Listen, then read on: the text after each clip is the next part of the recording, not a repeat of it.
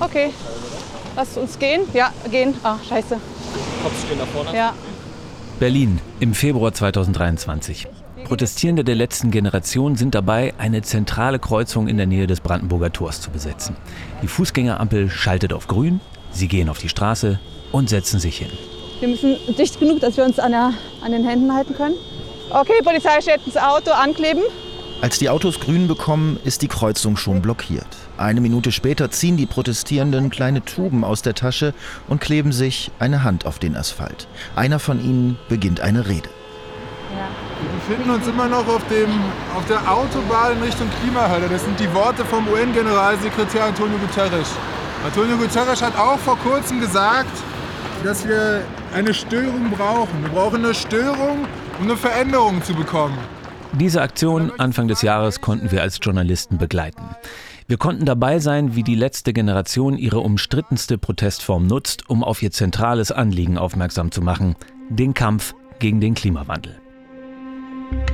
Aber während eine sehr große Mehrheit der Bevölkerung in Deutschland, über 80 Prozent, den Klimaschutz wichtig findet, lehnt eine genauso große Mehrheit den Protest der letzten Generation entschieden ab. Trotzdem, oder gerade deswegen, ist die letzte Generation fast ununterbrochen in den Nachrichten. Wir wollen uns in diesem Podcast die Klimabewegung und vor allem die letzte Generation genauer anschauen. Aber auch Fridays for Future, Extinction Rebellion, Greenpeace. Welche Rolle spielen sie für die Bewegung? Gibt es gute und schlechte Protestformen? Wie weit dürfen Regelbrüche in der Protestbewegung gehen? Wie reagiert der Rechtsstaat und wie radikal ist etwa die letzte Generation wirklich? Darüber haben wir mit den Akteuren der Klimabewegung selbst gesprochen, aber auch mit Menschen aus der Protestforschung, der Rechtswissenschaft, mit der Berliner Staatsanwaltschaft und auch mit der Polizei. Bevor wir uns in Folge 2 die rechtlichen Bedingungen anschauen und in Folge 3 der Frage nach der Radikalität und dem Erfolg der letzten Generation nachgehen, wollen wir jetzt erstmal verstehen, wer oder was die Klimabewegung eigentlich ist. Herzlich willkommen also zu Straßenkampf ums Klima, wie die letzte Generation die Republik spaltet. Ein Podcast der Bundeszentrale für politische Bildung mit Hendrik Schröder und Christoph Schrag.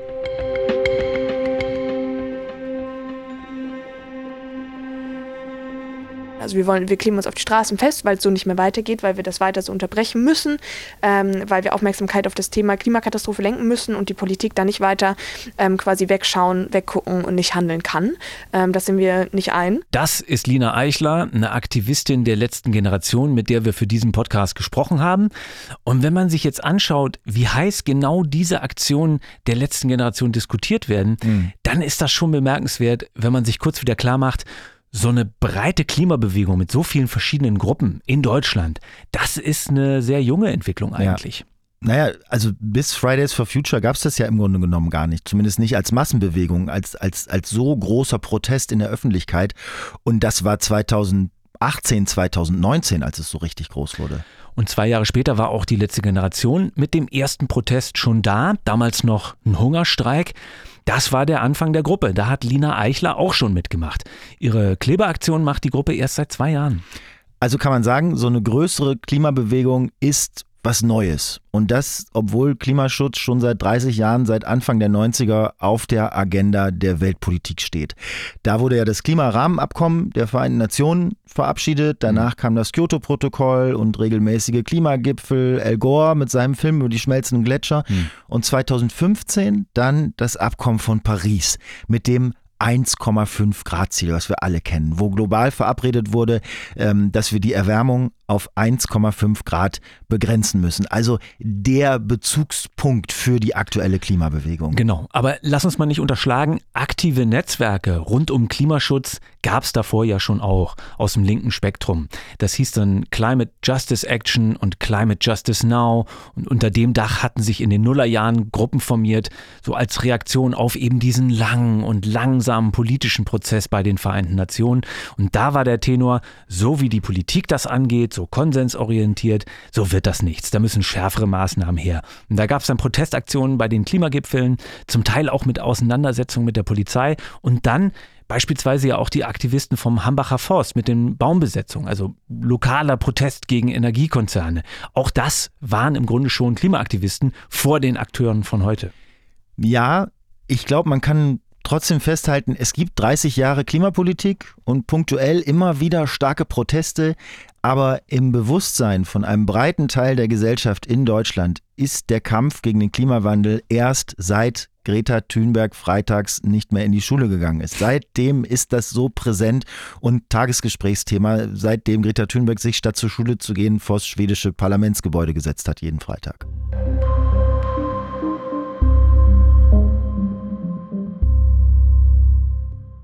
Das vergisst man heute leicht, aber da waren ja innerhalb von Monaten dann auf dem Höhepunkt der Bewegung 1,4 Millionen Menschen in Deutschland auf der Straße.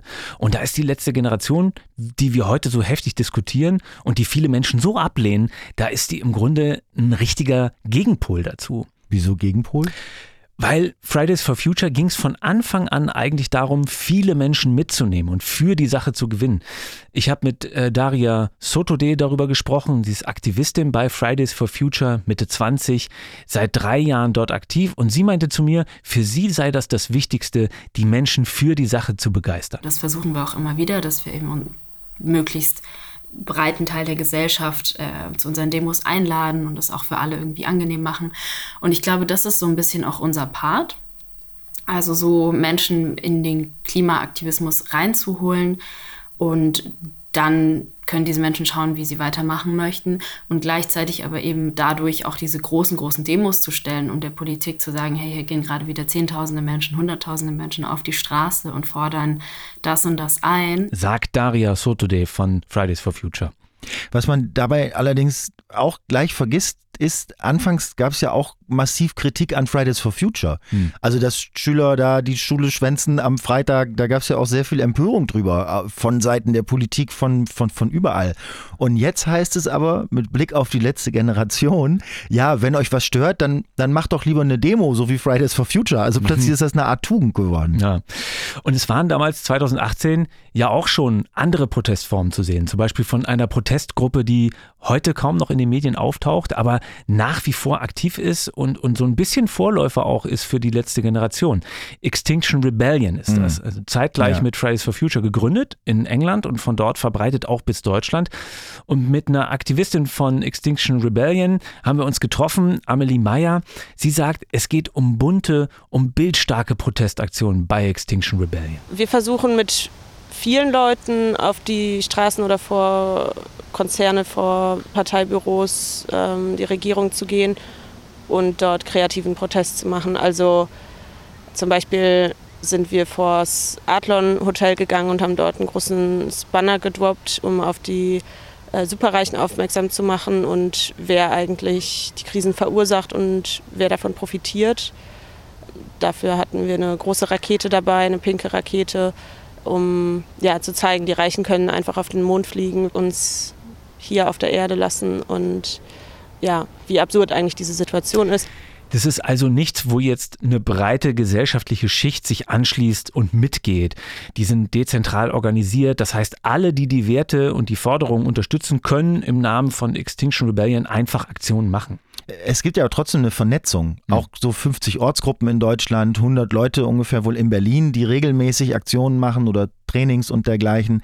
Nur merkt man davon im, im Moment äh, äh, relativ wenig. Aber ganz ähnlich zur letzten Generation sagt ja auch Extinction Rebellion, wir sind gewaltfrei. Wir sind generell gewaltfrei. Wir finden nur, dass Regelbrüche, sprich Straftaten, notwendig sind, weil Demonstrationen alleine die Politik nicht ins Handeln bringen. Genau, solange Menschen nicht zu Schaden kommen und Lebewesen, würde ich sagen, kann der Protest weitergehen und gewisse Dinge müssen wir eben überschreiten, gewisse Regeln und Gesetze und eine gewisse Disruption verursachen, auch für Menschen, die dadurch vielleicht in ihrem Alltag gestört werden, weil wir eben die Menschen aufwachen müssen und nicht mehr zusehen können, dass wir einfach weitermachen wie bisher. So sagt es Amelie Meyer von Extinction Rebellion. Und das ist ja eine Haltung, die genau so auch die letzte Generation hat.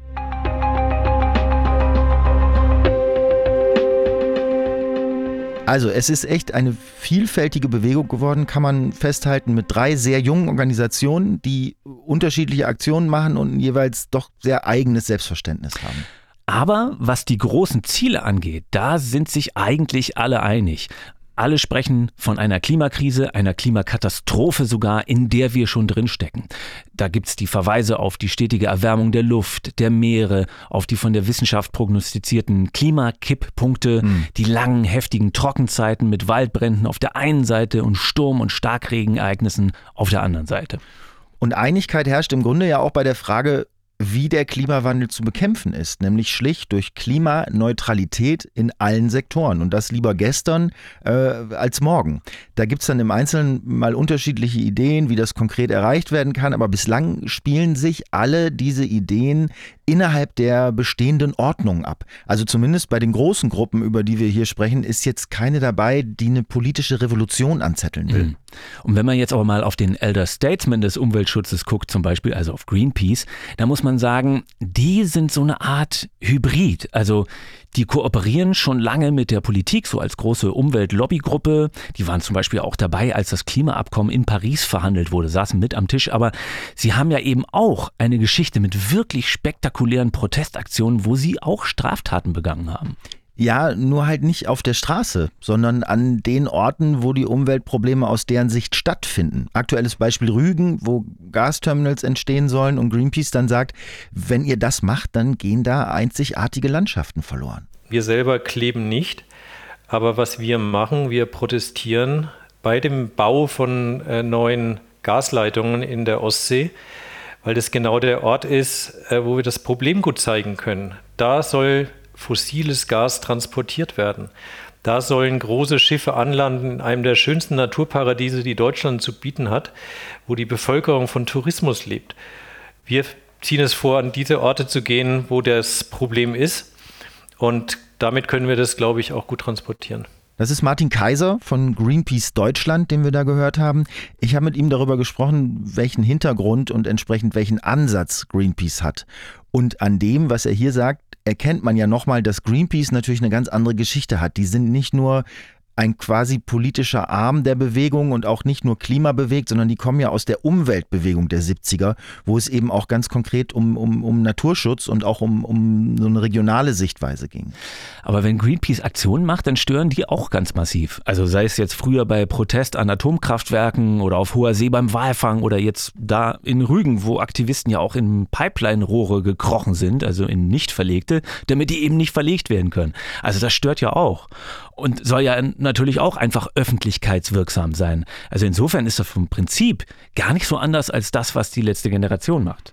Aber für Greenpeace ist eben wichtig, dass der Protest am Ort des Geschehens stattfindet und, und es damit quasi nicht so abstrakt wird. Und das Zweite ist, glaube ich, dass wir durch äh, die flächendeckende äh, Struktur, die wir haben in über 100 Städten in Deutschland mit über 7000 Ehrenamtlichen vor Ort mit den Menschen äh, sprechen können, sie auf dem Weg mitnehmen können und auch beraten können. Das heißt, Greenpeace ist ja aufgrund der langen Geschichte inzwischen stark verwurzelt schon in der Gesellschaft. Also die stehen in den Fußgängerzonen, du kannst spenden, dich engagieren und wenn es nur beim Flyer verteilen ist. Das ist ja, sagen wir mal, ein sehr niedrigschwelliger Zugang zu Umweltaktivismus. Ja. Also während man, glaube ich, klischeehaft gesagt denkt, dass man gleich auf der Straße klebt, wenn man jetzt bei der letzten Generation mitmacht, kannst du bei Fridays for Future oder bei Greenpeace eben auch auf ganz sanfte Art dich schon beteiligen. Und das sagt eben auch Daria Sotode von Fridays for Future, dass das einfach unterschiedliche Zugänge zu Aktivismus sind. Die letzte Generation hat einfach eine andere Strategie, die eben anders funktioniert, aber auch anders Aufmerksamkeit erzeugt.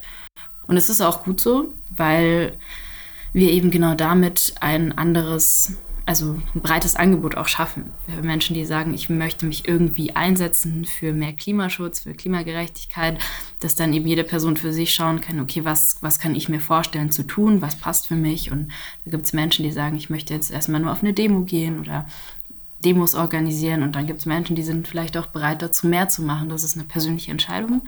Und ähm, wir sehen eben unseren Part darin, weiterhin diese großen Demos zu organisieren und anzubieten und möglichst vielen Menschen die Möglichkeit zu geben, hier einfach mal mitzulaufen, zu schauen. Jetzt mal flapsig formuliert, Fridays for Future und Streiken und Demos, das kann sozusagen der Erstkontakt sein mit einem Engagement für die Klimabewegung und dann geht es eventuell weiter.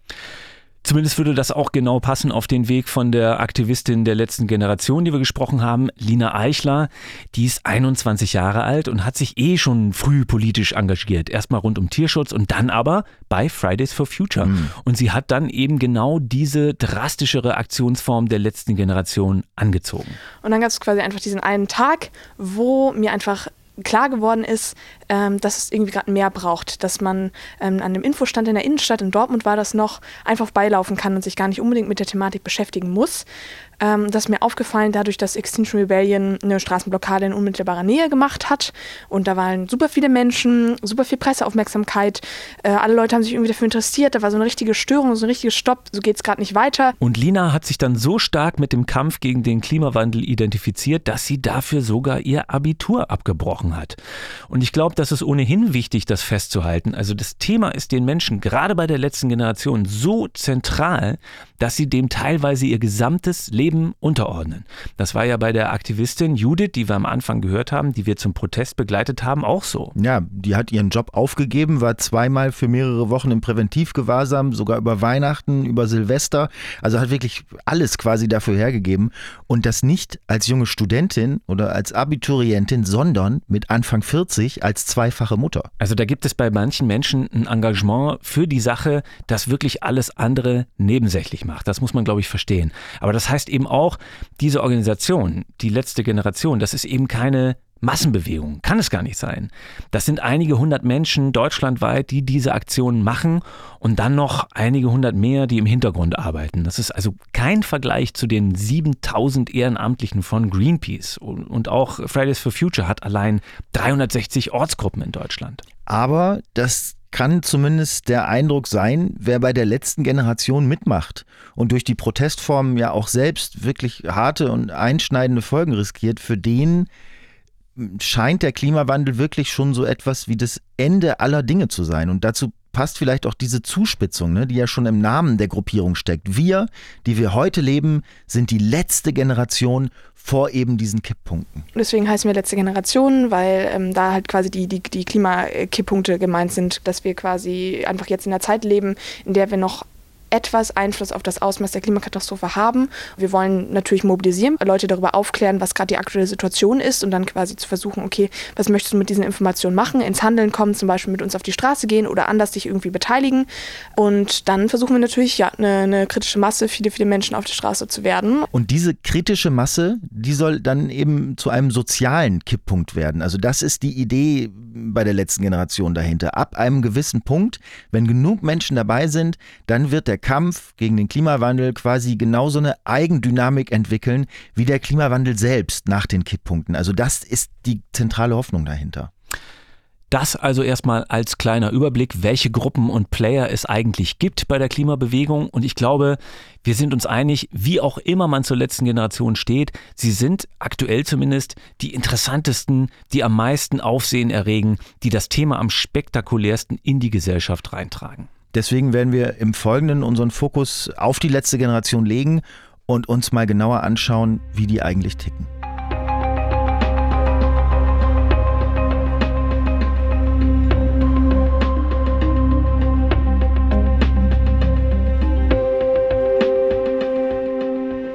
Lass uns mal zuerst darüber reden, wie die letzte Generation genauer organisiert ist und vor allem, wie die sich finanzieren. Also diese ganzen Aktionen, die kosten ja auch viel Geld.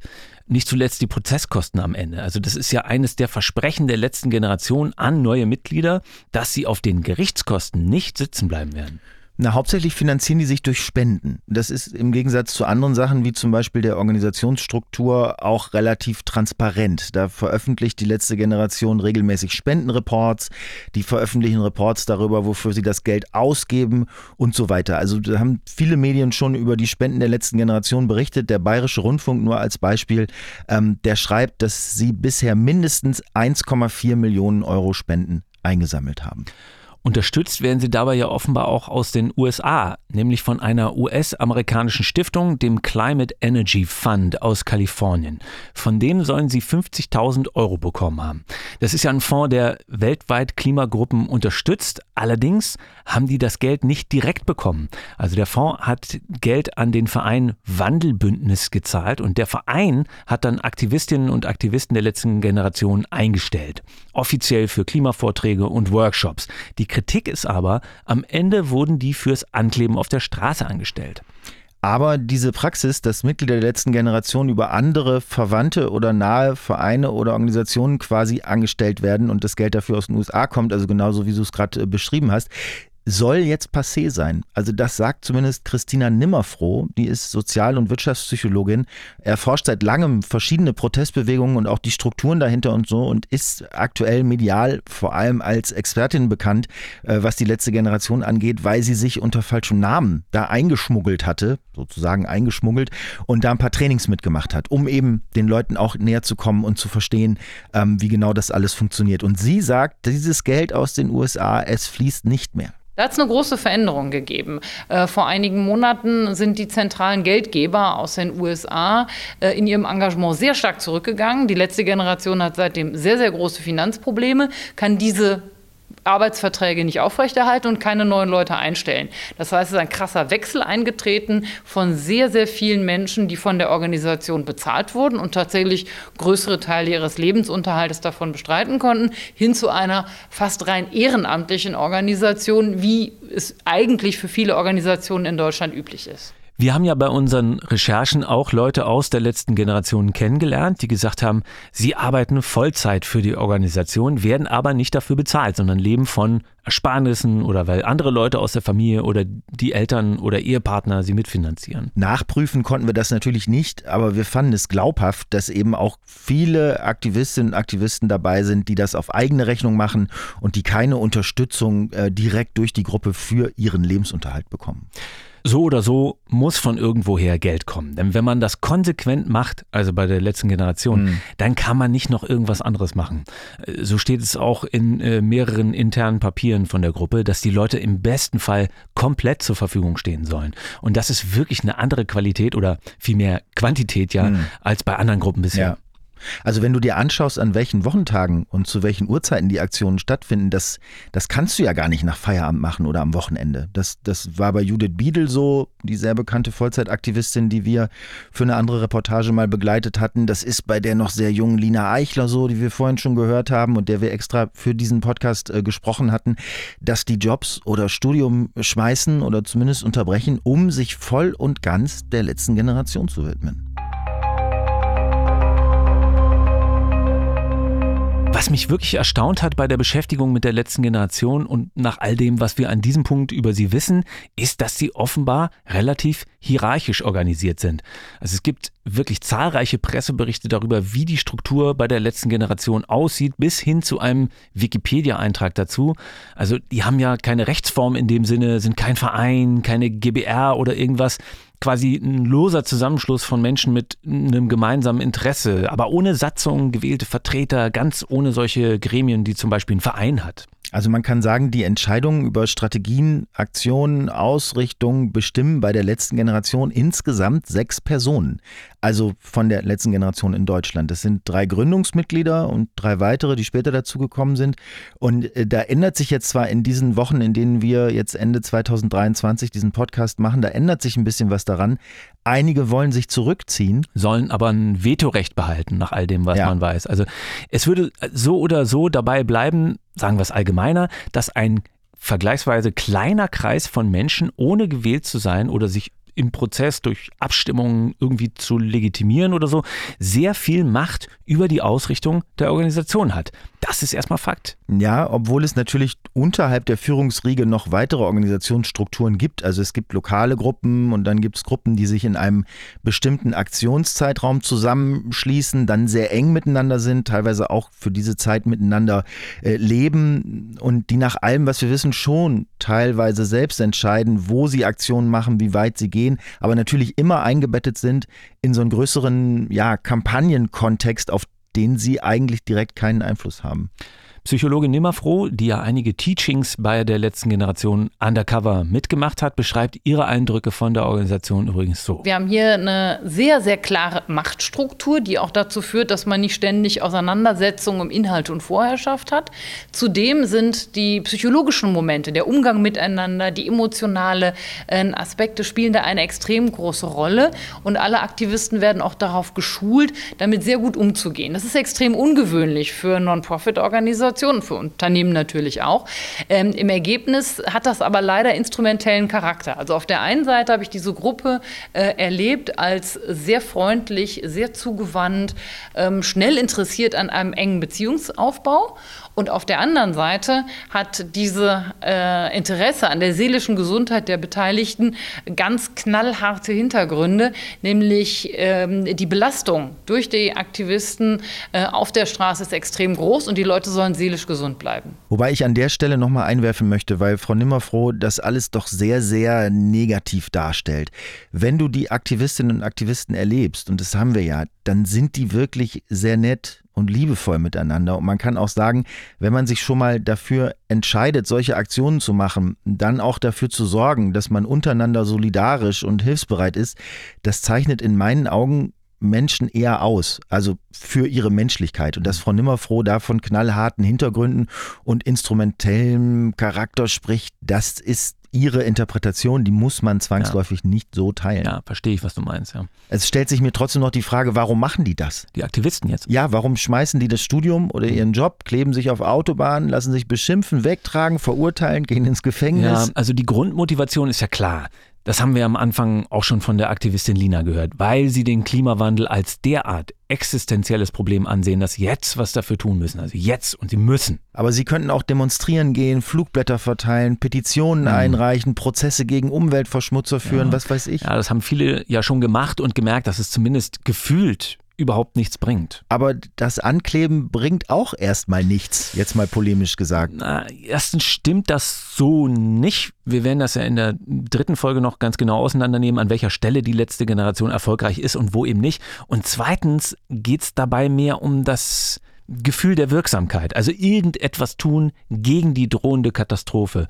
Und den Verkehr zu blockieren, zeigt ja sofort eine Wirkung und bedient sich aber noch friedlicher Mittel. Also mm. ich meine das jetzt nicht als Bewertung, aber von der Dynamik her finde ich das gar nicht so schwer nachzuvollziehen. Hier, Sozialpsychologe Nimmerfroh hat das doch eigentlich ganz gut erklärt.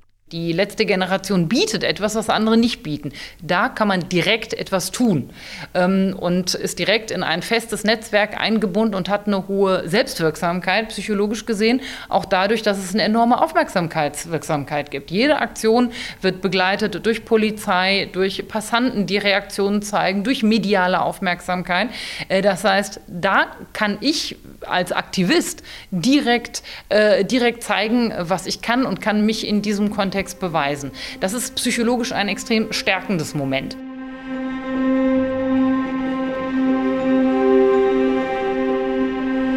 Also jetzt wissen wir so ungefähr, wie die Leute von der letzten Generation ticken, wie die organisiert sind, wie die sich finanzieren. Jetzt lass uns mal darauf schauen, wie Öffentlichkeit, Medien und vor allem auch Bevölkerung darauf reagieren. Okay. Wir haben darüber mit dem Soziologen Nils Kumka gesprochen, der an der Uni Bremen zu Protest und äh, sozialer Ungleichheit forscht. Wir haben mit der Protestforscherin Nina Wienkopf vom Institut für Protest- und Bewegungsforschung Berlin gesprochen und mit Elise Hulata, die für ihre Masterarbeit in deutsch-französischer Journalistik in Freiburg und Straßburg zur Berichterstattung über die letzte Generation geforscht hat. Na, dann lass uns doch gleich da anfangen. Elise Hulata hat sich die TV-Berichterstattung von ARD und ZDF zur letzten Generation im Jahr 2022 angeschaut und auf verschiedene Parameter hin untersucht. Und sie wollte wissen, wie sehr gelingt es der letzten Generation, ihre Themen über die Medienberichterstattung in die Welt zu tragen. Wie wird überhaupt über die letzte Generation gesprochen? Und da ist Hulatas Ergebnis, es gelingt nur schlecht. Das erste ist, dass die Klimakrise kaum angesprochen wird. Und das zweite ist, dass die Forderungen auch nicht so richtig erwähnt werden. Also das, das ist nur der Fall in 50 Prozent der Beiträgen. Und was noch dazu kommt als dritte, ist, dass die PolitikerInnen irgendwie die falsche Rolle haben in der ganzen Geschichte. Die sind eigentlich eine Zielscheibe von den AktivistInnen, aber die werden nicht mit ihrer Klimapolitik oder mit den Forderungen der AktivistInnen äh, konfrontiert, sondern sie kommen da nur als BeobachterInnen von der Protestform. Und ich glaube, dass alle diese drei Teile dazu führen, dass die AktivistInnen eigentlich diskreditiert werden in den Medien. Also sie meint jetzt nicht, dass die Medien das mit Absicht machen, aber dass es eben passiert, dass weniger über die Ziele und Forderungen der letzten Generation berichtet wird, die ja von vielen geteilt werden, als vielmehr über die Aktionsformen, die ja von den meisten abgelehnt werden. Mehr als die Hälfte der Beiträge berichten über die Methoden und über die Frage, wie kriminell das ist, wie terroristisch die letzte Generation ist. Das hat Elise Hulata rausgefunden bei ihren Forschungen und dann hat sie auch noch gesehen, Politiker werden dann eher zu einem Statement dazu aufgefordert, als tatsächlich mit den äh, Forderungen der Gruppe konfrontiert zu werden. Ähm, und nur der kleinere Teil der Beiträge würde darüber berichten, welche Ziele eigentlich mit diesem Protest verbunden sind. Und wenn man diese Ergebnisse nimmt äh, von Frau Hulata und wenn man dann auf repräsentative Umfragen schaut, 85 Prozent der Deutschen lehnen die Aktionen ab. 85 Prozent, eine mhm. riesige Mehrheit. Aber ein Großteil der Deutschen ist für mehr Klimaschutz. Das ist ja eigentlich paradox. Mhm. Protestforscherin Nina Wienkoop sagt, das würde an der mangelnden Vermittlung liegen, also der Zusammenhang zwischen Aktion und Ziel. Brandenburger Tor anschmieren und 9-Euro-Ticket fordern zum Beispiel oder Autobahn blockieren und Gesellschaftsrat verlangen. Also, dass diese Vermittlung überhaupt nicht funktioniert. Und da ist halt die Frage, wen treffe ich in dem Moment, ja, wenn ich ähm, gewisse Dinge besetze oder wenn ich Menschen zum Beispiel vielleicht davon abhalte, jetzt äh, in dem Fall Lkw-FahrerInnen vielleicht ihren Job ähm, ausführen zu können. Und das würde ich sagen, genau, das ist ähm, bisher nicht, das ist nicht klar kommuniziert. Das gelingt ihnen bisher noch nicht. Ja. Also die Handlung ist oft sozusagen gar nicht verbunden mit den Forderungen.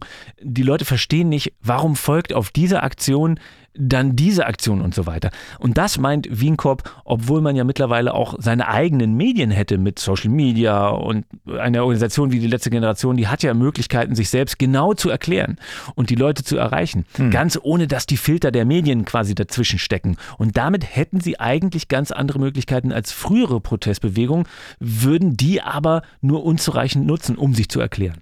Wobei man da vielleicht sagen kann, die Boulevardmedien, also gerade die Boulevardmedien mit ihrer großen Reichweite sind da vielleicht auch unschlagbar. Oder? Also wenn die sich einschießen auf die sogenannten Klimakleber, wie sie sie nennen, oder Klimaterroristen, wie es auch schon passiert ist, wenn die alles nutzen, um die Bewegung zu diskreditieren und dann noch, wie wir vorhin von Elise Hulata gehört haben, die öffentlich-rechtlichen Medien insofern mitmachen, als dass sie mehr über das Spektakel und die Rechtsfragen und Reaktionen berichten, als über die Inhalte, dann hast du, glaube ich, auch mit einem eigenen YouTube- oder Insta-Kanal erstmal relativ schlechte Chancen. Hm.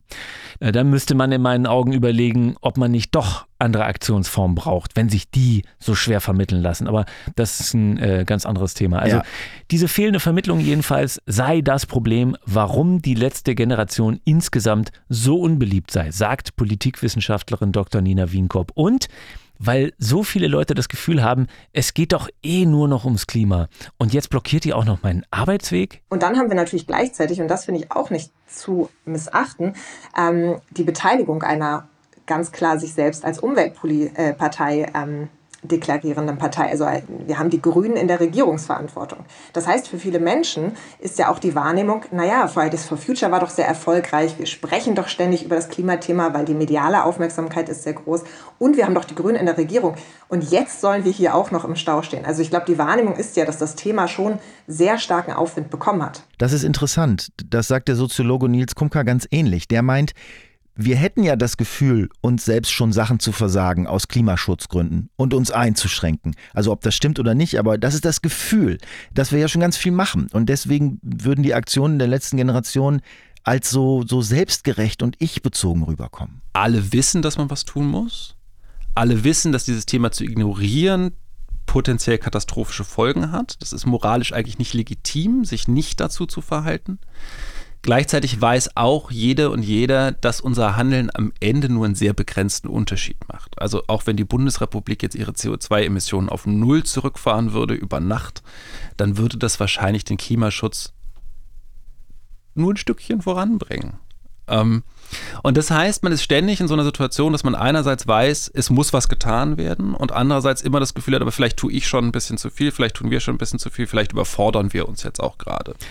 Also auch dieses Gefühl zu haben, auch wenn ich jetzt mein Auto verschrotte und nur noch Bahn fahre, dann wird es in der Gesamtrechnung gar nichts bringen. Aber ihr, die ihr auf der Kreuzung klebt, versaut mir hier den Tag. Auch das noch, obwohl ich als Einzelner da überhaupt nichts dafür kann und auch nichts dafür tun kann, das zu ändern. Also so jetzt quasi der Gedankengang mm, Äh, irgendwie, der diesen Stress ja. äh, hervorbringt. Ja, und wenn dieses Gefühl, was da entsteht, jetzt auf eine Strategie der letzten Generation trifft, die die Leute aber dazu ja zwingt, Position zu beziehen, dann kann das für solche Abwehr- und Gegenreaktionen eben sorgen. Ne? Und das gemischt mit den anheizenden Boulevardmedien und dem allgemeinen Krisenstress derzeit, das kann dann eben zu solchen Szenen führen, die wir gesehen haben, wie Autofahrer auf Festklebende einprügeln oder sie treten oder ihnen Reizgas ins Gesicht sprühen. Also ohne das jetzt zu entschuldigen oder zu sagen, äh, das kommt dann ja. eben davon, aber einfach so als Modell, als Gedankenmodell, wie sowas entsteht. Ja. Es gibt bei all dem noch eine Sache, die, glaube ich, ganz wichtig ist, wenn man sich die öffentliche Debatte anschaut und die man manchmal schnell übersieht, nämlich dass es derzeit überhaupt keine politische Partei gibt, die ein eigenes Interesse hat, auf die letzte Generation einzugehen. Hm. Also für alle Parteien ist es politisch viel gewinnbringender, die letzte Generation abzuurteilen. Nils Kumka dröselt das mal ein bisschen auf. Die letzte Generation beginnt ja mit dem letzten Bundestagswahlkampf. Und so richtig Fahrt nehmen die Aktionen in dem Moment auf, wo die Ampelkoalition reagiert. Mhm. Das heißt, die Grünen als die selbst erklärte Klimaschutzpartei sind an der Regierung. Die haben kein Interesse, ihr eigenes Versagen zu thematisieren. So würde das ja klingen, wenn man jetzt auf diese Bewegung zugeht.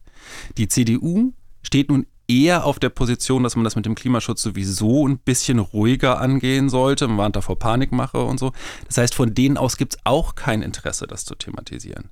Das heißt, man muss quasi gegen den politisch geteilten Willen nicht drüber zu sprechen, durch Aktionsformen überhaupt erstmal die Thematisierung wieder erzwingen. Und dann wundert es eigentlich auch nicht, dass die Ampelkoalition und auch andere Parteien und Player das auch gerne aufnehmen, dass viel mehr über die krassen Aktionen gesprochen wird, als über die gar nicht so krassen Forderungen dahinter. Ja.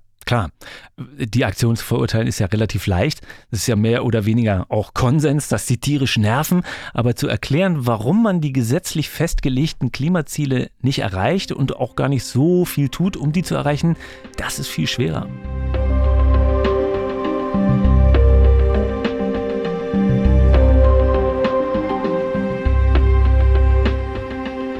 Das heißt ja jetzt, die Politik reagiert eigentlich gar nicht inhaltlich auf den Protest. Also es bleibt stehen bei der Aufregung darüber, dass die Protestform die falsche ist und die Falschen erwischt. Ähm, muss man dann nicht sagen, aus den Reihen der letzten Generation jetzt, sie machen sich einfach nur unbeliebt und der Protest verfehlt darüber hinaus eigentlich sein Ziel? Ich habe aus den Gesprächen den Eindruck, dass sich diese Frage für die Aktivistinnen und Aktivisten gar nicht stellt und dass der Effekt auch anders bewertet wird. Also das Thema ist im Gespräch und damit ist der Protest erfolgreich. Und wenn du Lina Eichler von der letzten Generation dazu befragst, ob das nicht ein Problem ist, wenn alle genervt sind, dann antwortet sie, genau wie Judith, die wir Anfang des Jahres begleitet haben, es geht ja hier nicht ums Beliebtsein, sondern es geht ums Verändern. Klar, es klingt ja auch äh, plausibel und klar weiß ich, in dem Zusammenhang kommt dann ja auch immer der Verweis auf die großen Vorbilder des zivilen Ungehorsams, also Bürgerrechtsbewegung, Martin Luther King oder Unabhängigkeitskampf in Indien unter Gandhi, die waren auch unbeliebt und heute werden sie verehrt. Insofern verstehe ich, dass die letzte Generation auch gute Argumente und gute äh, Gründe haben, ihre Methoden nicht in Frage zu stellen. Okay, aber nochmal, bringen sie der Sache was? Na, wie gesagt, es gibt bei den Aktivisten von der letzten Generation offenbar eher die Überzeugung, dass man mit der Protestform einen Nerv getroffen hat, dass sie eben gewissermaßen eine Wirkung entfalten wenn es auch erstmal nur Aufregung und Aufmerksamkeit ist. Und dann ist klar, warum auch Lina Eichler sagt, es geht natürlich weiter mit dem Ankleben, jetzt erst recht. Wir haben die letzten Jahre versucht, auf das Thema Klimakatastrophe, auf das unfassbare Leid, was damit zusammenhängt, aufmerksam zu machen, indem wir einfach am Straßenrand gestanden haben. Indem wir irgendwo in Innenstädten waren, ähm, indem wir irgendwelche angemeldeten Demo-Protestzüge gemacht haben. Und jetzt sind wir an dem Punkt, wo wir gerade eben stehen, dass der eigene Expertenrat der, der Bundesregierung sagt, dass, dass das verfassungswidrig ist, was die da tun. So, und da können wir nicht an den alten Protestformen festhalten. Deswegen werden es halt einfach diese Straßenblockaden bleiben, weil wir uns nicht einfach wieder auf den Bürgersteig Bürgersteig quasi drängen lassen. Während also ein Großteil der Bevölkerung die Form ablehnt, sieht sich die letzte Generation selbst eher bestätigt. Also Grenzen überschreiten, im Zweifel Straftaten begehen, das sind keine Zufälle. Das ist elementarer Bestandteil ihres Protests. Das ist ein ziviler Ungehorsam. So denken und sagen sie es, der in dieser Zeit absolut geboten und gerechtfertigt sei. Andere sehen das aber nicht so. Für sie ist das kein eher harmloser ziviler Ungehorsam, sondern an der Grenze zum Terror und zur Kriminalität. Die Staatsanwaltschaften von Brandenburg und Bayern haben sogar wegen der Bildung einer kriminellen Vereinigung ermittelt und Hausdurchsuchungen angeordnet. Die Polizei ist unangekündigt frühmorgens in die Privatwohnungen von jungen Aktivistinnen und Aktivisten eingedrungen und hat Handys und Laptops beschlagnahmt. Ein Vorgehen, das man sonst eher von Schlägen gegen den Drogenhandel oder gegen bewaffnete Staatsfeinde kennt. Aber es blieb ja auch nicht beim Ankleben auf der Straße, sondern einige, unter ihnen auch Lina Eichler, haben sich auch an Aktionen beteiligt, bei denen die Ölpipelines einer Raffinerie abgedreht wurden. Und das wurde als ein Angriff auf die kritische Infrastruktur gewertet. Wie weit darf Protest also gehen? Wie kriminell sind die Aktionen der letzten Generation? Was dürfen sie und was nicht? Und wie soll der Rechtsstaat darauf reagieren? Damit beschäftigen wir uns in der nächsten Folge. Wir sind Hendrik Schröder und Christoph Schrag. Sitzblockaden sind eigentlich klassische Mittel des zivilen Ungehorsams, also die berühmten Sit-ins. Was dann nach und nach im Kontext der letzten Generation aber auch öffentlich wurde, ist ja, wie die Gerichtsurteile verhöhnt werden und man sagt, ja, ich gehe aber morgen wieder hin. Aber eben ohne eine Gewaltkarriere, ja. Und da müssen wir einfach aufpassen, dass da die typischen Reaktionsweisen, die wir so haben, strafrechtlich, dass die vielleicht nicht passen. Das und mehr in Folge 2. Straßenkampf ums Klima, wie die letzte Generation die Republik spaltet. Ein Podcast der Bundeszentrale für politische Bildung.